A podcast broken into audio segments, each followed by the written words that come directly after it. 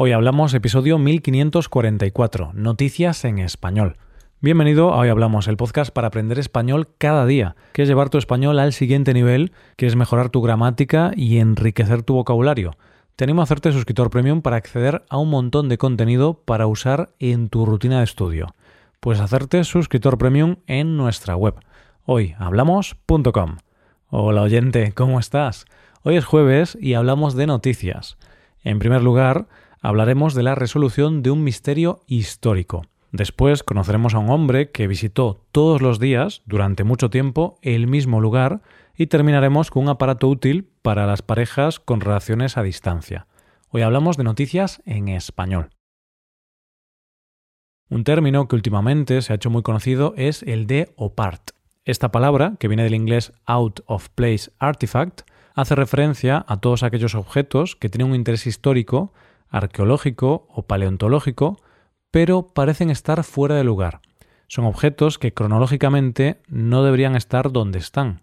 Pues bien, de uno de esos objetos vamos a hablar hoy en nuestra primera noticia. Esta es la historia de una momia que estaba desde hacía décadas en el templo en Huin de la ciudad japonesa de Asakuchi. Pero no era una momia cualquiera, ya que era muy sorprendente su forma, ya que parecía que por la parte de arriba tenía la forma de una especie de primate, que además se había conservado como con una especie de mueca de terror, con pequeños dedos y unos dientes puntiagudos. Lo más extraño, si esto no era lo suficientemente extraño, es que la parte de abajo de esta momia parecía de un pez.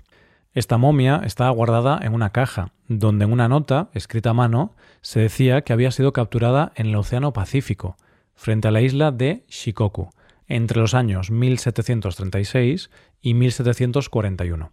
De ahí fue trasladada a este templo donde durante años ha sido venerada, porque decían que atraía la buena suerte. Bueno, había quien iba más allá y decían que si comías su carne podías conseguir la inmortalidad. Y es que la gente pensaba que en realidad esta momia era un ningyo, que son unos seres de la mitología japonesa que podemos comparar, salvando ciertas distancias, con una sirena. Según esta mitología, estos seres tienen la boca de un mono con pequeños dientes como un pez, brillantes escamas de oro, una voz tranquila y una gran sabiduría.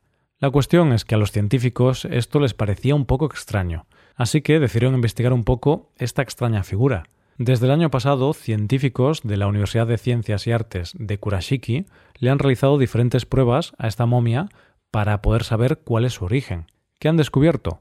Pues que en realidad esta momia no es una momia, sino que es obra del hombre. Es decir, es falsa, no es una momia, no es un cuerpo de un ser vivo. Se descubrió que no está hecha de un solo material, sino que hay una mezcla interesante de materiales. En su mayoría está fabricada con tela, algodón y papel, y está recubierta con una sustancia hecha mezclando polvo de carbón o arena con una pasta. La cabeza, por ejemplo, está fabricada en su mayoría de algodón y recubierta de yeso, pero también tiene componentes animales, ya que el pelo de la cabeza es animal y las escamas son de dos tipos de peces. La parte superior del cuerpo está cubierta con piel de pez globo y la parte inferior con la de una especie de corvina. Además, sorpresa, la nota parece que miente también en cuanto a la fecha, porque según los análisis realizados, parece que los restos son de más de un siglo después de lo descrito en la nota.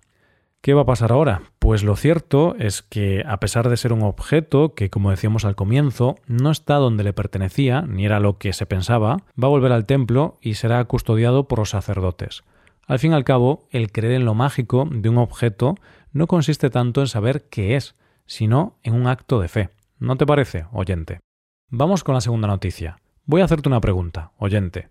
¿Hay algún sitio al que te guste tanto ir que podrías ir más de 300 días seguidos? Piénsalo bien, un sitio al que irías más de 300 días de forma consecutiva. ¿Hay algo? Nosotros hoy, en nuestra segunda noticia, vamos a conocer a alguien que ha hecho esto, pero no solo durante 300 días, sino durante mucho más tiempo.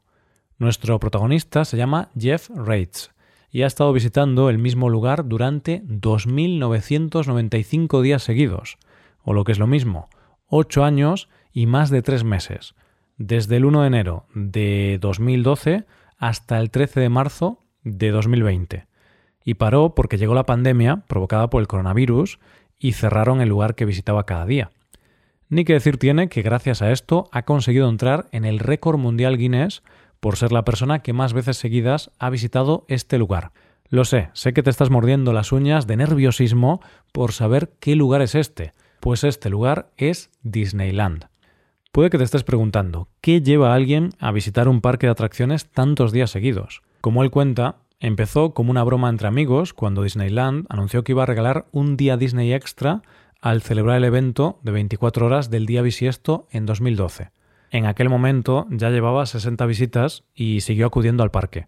En la visita número 183, un periodista empezó a hablar de él. Después, aparte de convertirse en una atracción más del parque y viendo el objetivo de batir el récord, decidió documentar cada visita que hacía.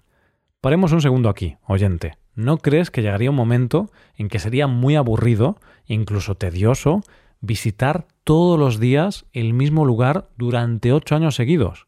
Pero bueno, mucha gente hace esto por trabajo, ¿verdad? Tienes que ir todos los días a la oficina o a la fábrica durante muchos años. Al menos en Disneyland hay atracciones. Aún así, nuestro protagonista intentaba que cada visita fuera diferente.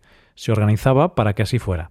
Dice que unas veces se centraba en una sola sección, otras veces intentaba subirse en muchas atracciones, pero lo que se hacía en cada visita era montarse en su atracción favorita, la llamada Mr. Toad's Wild Ride.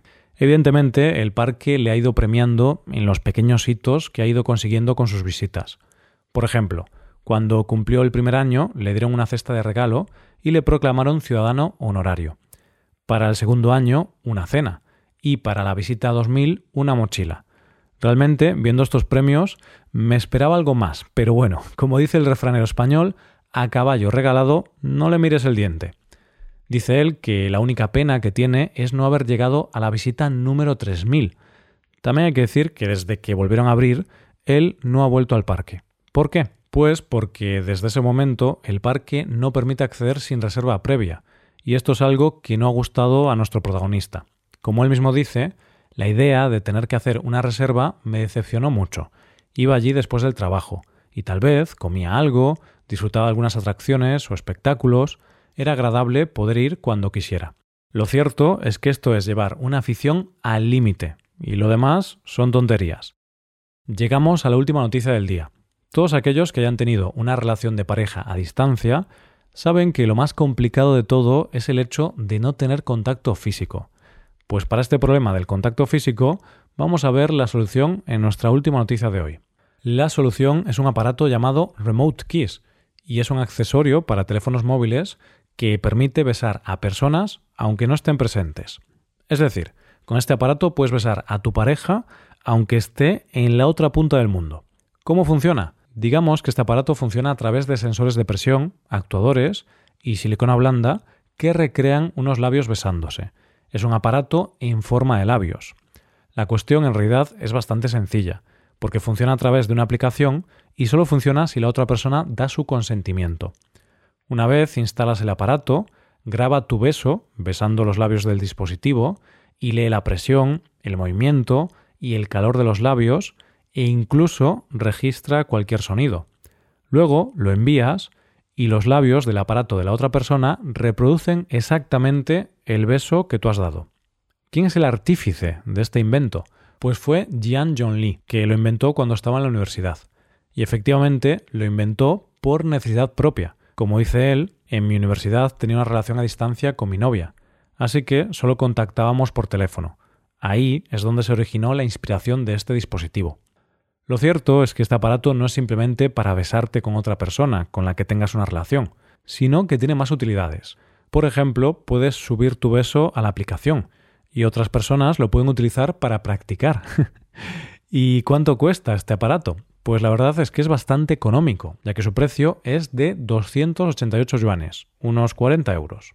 No sé, me da la impresión de que los grandes usuarios no van a ser tanto las parejas con relaciones a distancia, sino adolescentes con la intención de practicar los besos que darán en un futuro. Y esto es todo por hoy, ya llegamos al final del episodio. Antes de acabar, recuerda que puedes utilizar este podcast en tu rutina de aprendizaje, usando las transcripciones, explicaciones y ejercicios que ofrecemos en nuestra web. Para ver ese contenido tienes que hacerte suscriptor premium en hoyhablamos.com. Esto es todo, mañana volvemos con dos nuevos episodios. Lo dicho, nos vemos en los episodios de mañana. Paso un buen día. Hasta mañana.